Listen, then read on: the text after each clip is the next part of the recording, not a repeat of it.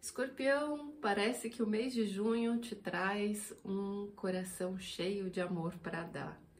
Você está no canal Astrologia Guia, eu sou Cris Devacante, astróloga e taróloga, e através dessas ferramentas eu vou fazer a leitura da perspectiva do mês de junho para quem tem Sol, Lua e Ascendente em Escorpião. E parece que o que vem pela frente aí é um sentimento de amor através de um novo relacionamento, ou de uma nova fase num relacionamento existente, mas que traz uma boa perspectiva para o futuro, do enfim, né, chegou a minha vez.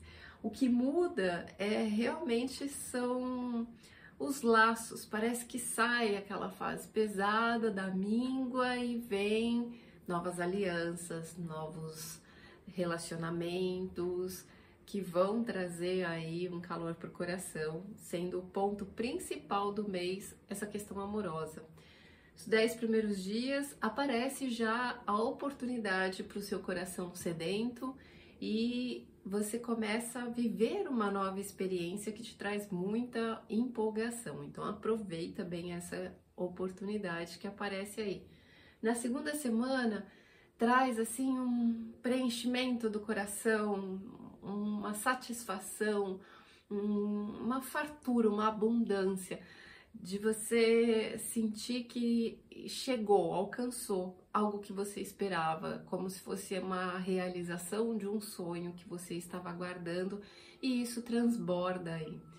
Na terceira semana, você começa a pensar e organizar tudo que você está sentindo, porque o coração tá tão forte que você precisa centrar um pouco mais nas suas atividades, pôr a cabeça no lugar e ver se tudo isso é real.